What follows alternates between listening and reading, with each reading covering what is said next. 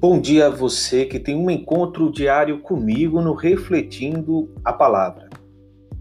Em suma, a misericórdia de Deus não é uma palavra abstrata, mas uma realidade concreta pela qual ele revela o seu amor como de um pai e de uma mãe que se comovem pelo próprio filho até ao mais íntimo das suas vísceras é verdadeiramente caso para dizer que se trata de um amor visceral, provém do íntimo como um sentimento profundo, natural, feito de ternura e compaixão, de indulgência e perdão.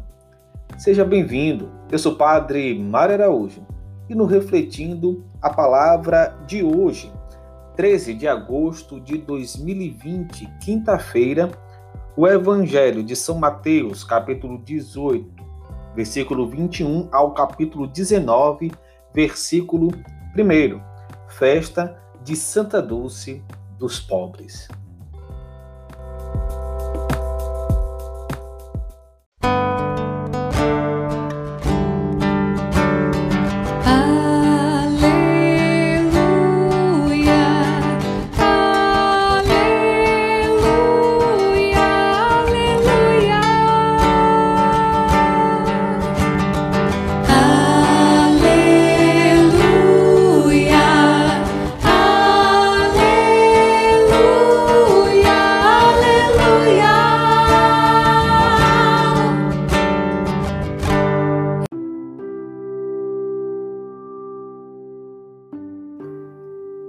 O Senhor esteja convosco, Ele está no meio de nós. Proclamação do Evangelho de Jesus Cristo, segundo Mateus. Glória a vós, Senhor. Naquele tempo, Pedro aproximou-se de Jesus e perguntou: Senhor, quantas vezes devo perdoar se meu irmão pecar contra mim? Até sete vezes? Jesus respondeu: Não te digo até sete vezes mas até setenta vezes sete. Porque o reino dos céus é como um rei que resolveu acertar as contas com seus empregados. Quando começou o acerto, trouxeram-lhe um que lhe devia uma enorme fortuna. Como o empregado não tivesse com que pagar, o patrão mandou que fosse vendido como escravo junto com a mulher e os filhos e tudo o que possuía, para que pagasse a dívida. O empregado, porém, caiu aos pés do patrão e, prostrado, suplicava: Dá-me um prazo e eu te pagarei tudo. Diante disso, o patrão teve compaixão, soltou o empregado e perdoou-lhe a dívida. Ao sair dali, aquele empregado encontrou um dos seus companheiros que lhe devia apenas cem moedas. Ele o agarrou e começou a sufocá-lo, dizendo: Paga o que me deves. O companheiro, caindo aos seus pés, suplicava: Dá-me um prazo e eu te pagarei. Mas o empregado não quis saber disso. Saiu e mandou jogá-lo na prisão até que pagasse o que devia. Vendo o que havia acontecido, os outros empregados ficaram muito tristes. Procuraram o patrão e lhe contaram tudo. Então o patrão mandou chamá-lo e lhe disse: Empregado perverso, eu te perdoei toda a tua dívida, porque tu me suplicaste. Não devias tu também ter compaixão do teu companheiro, como eu tive compaixão de ti? O patrão indignou-se e mandou entregar aquele empregado aos torturadores até que pagasse toda a sua dívida. É assim que o meu Pai, que está nos céus, fará convosco, se cada um não perdoar de coração ao seu irmão. Ao terminar estes discursos, Jesus deixou a Galiléia e veio para o território da Judéia além do Jordão. Palavra da salvação. Glória a vós, Senhor. Que as palavras do Santo Evangelho perdoe os nossos pecados e nos conduza à vida eterna. Amém.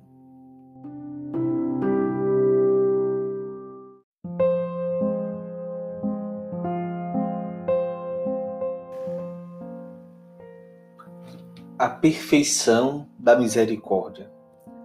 Assim podemos definir o Evangelho de hoje.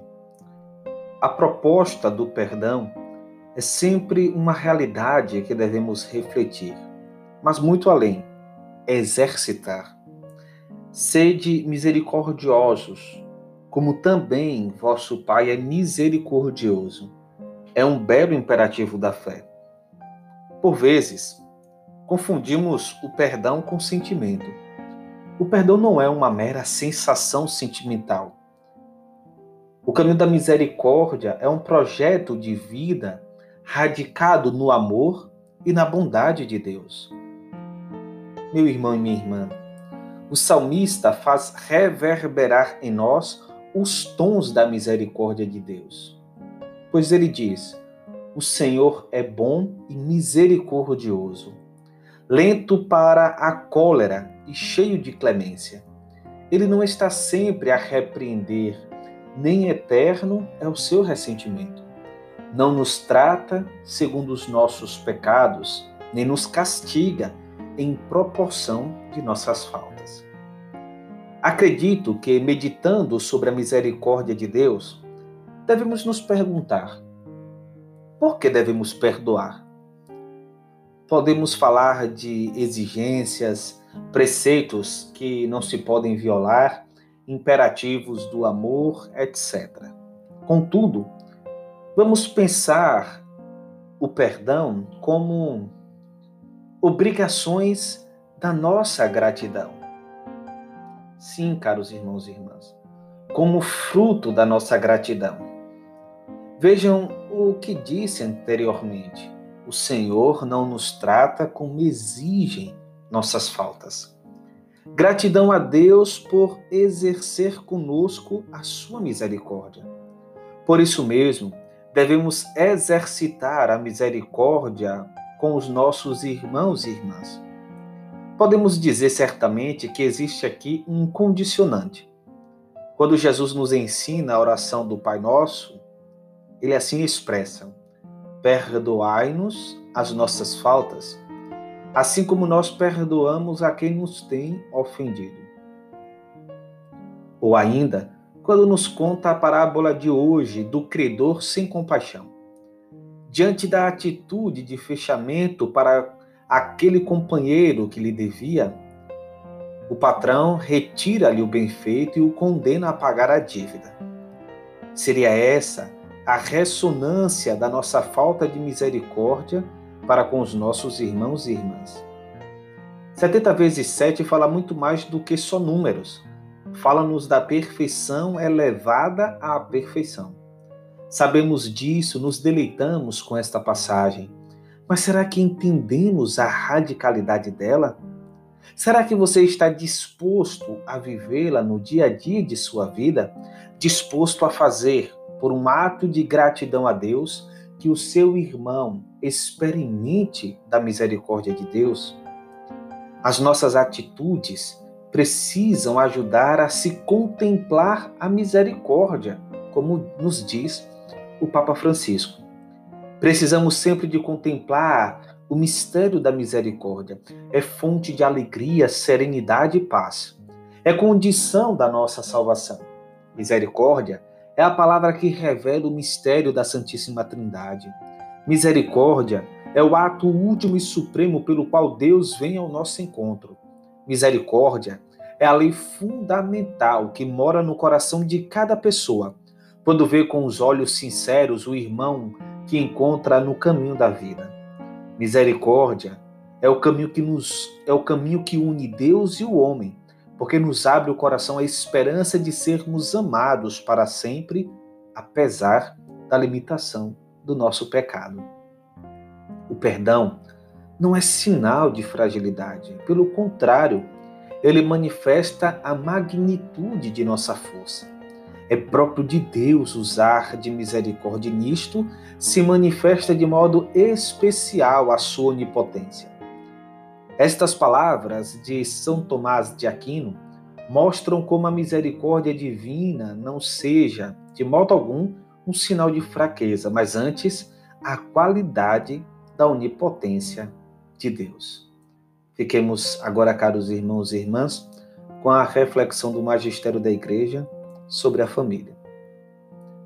Diante das famílias e no meio delas, deve ressoar sempre de novo o primeiro anúncio, que é o mais belo, mais importante mais atraente e, ao mesmo tempo, mais necessário. E deve ocupar o centro da atividade evangelizadora.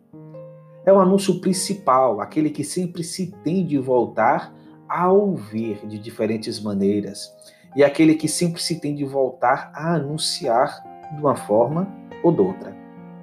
Porque nada de mais sólido, mais profundo, mais seguro, mais consistente, mais sábio que esse anúncio. E toda a formação cristã é primariamente o aprofundamento do querigma.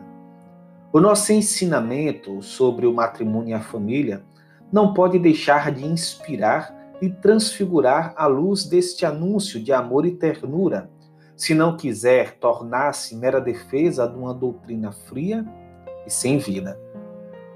Com efeito, o próprio mistério da família cristã só se pode compreender plenamente à luz do amor infinito do Pai, que se manifestou em Cristo, entregue até ao fim e vivo entre nós. Por isso, quero contemplar Cristo vivo, que está presente em tantas histórias de amor, e invocar o Espírito, o fogo do Espírito, sobre todas as famílias do mundo. Contrariamente àqueles que proibiam o matrimônio, o Novo Testamento ensina que tudo que Deus criou é bom e nada deve ser rejeitado. O matrimônio é um dom do Senhor. Ao mesmo tempo que se dá esta avaliação positiva, acentua-se fortemente a obrigação de cuidar deste dom divino. Seja o matrimônio honrado por todos e imaculado leito conjugal. Este dom de Deus inclui a sexualidade. Não vos recuseis um ao outro. Os padres sinodais lembraram que Jesus, ao referir-se ao desígnio primordial sobre o casal humano, reafirma a união indissolúvel entre o homem e a mulher, mesmo admitindo que, por causa da dureza do vosso coração, Moisés permitiu que repudiasseis as vossas mulheres. Mas ao princípio não foi assim. A indissolubilidade do matrimônio que Deus uniu não o separe o homem. Não se deve entender primariamente como um jugo imposto aos homens, mas como um dom concedido às pessoas unidas em matrimônio.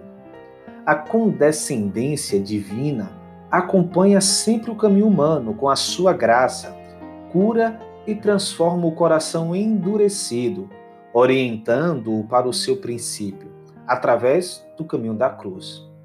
Nos evangelhos, sobressai claramente a postura de Jesus, que anunciou a mensagem relativa ao significado do matrimônio como plenitude da revelação que recupera o projeto originário de Deus.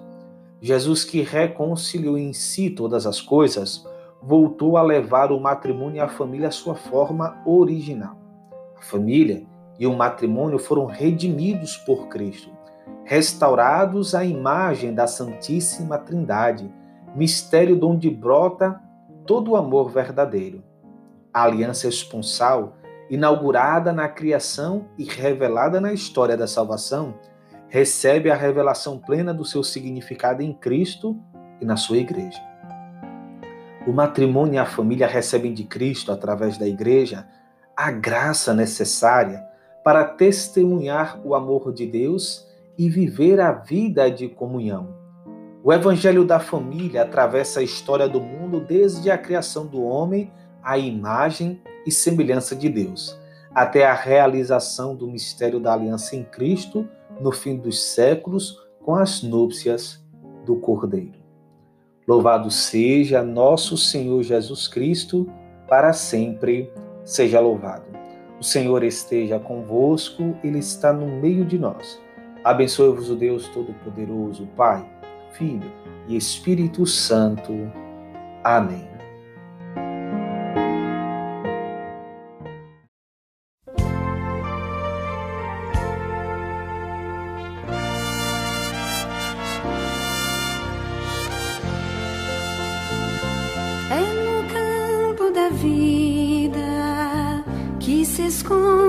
Tesouro, vale mais que o ouro mais que a prata que brilha, é presente de Deus, é o céu já aqui, o amor mora ali e se chama família.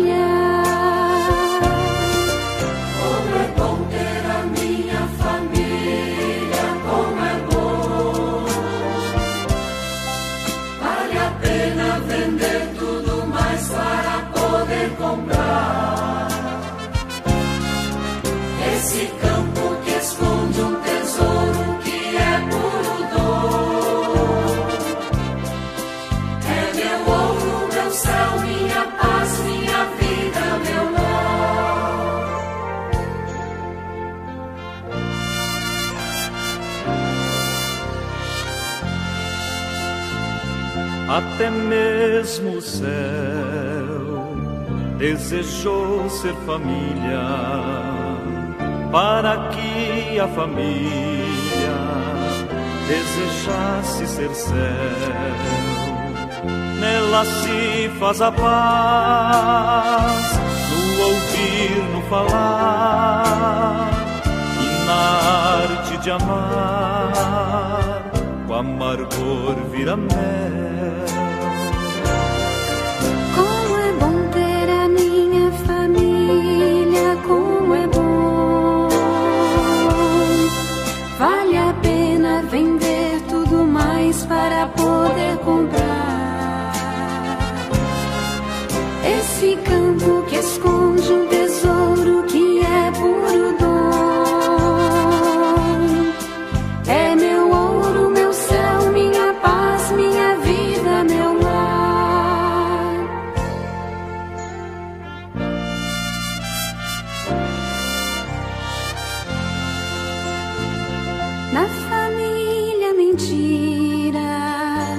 Não se dá com a verdade. E a fidelidade sabe o peso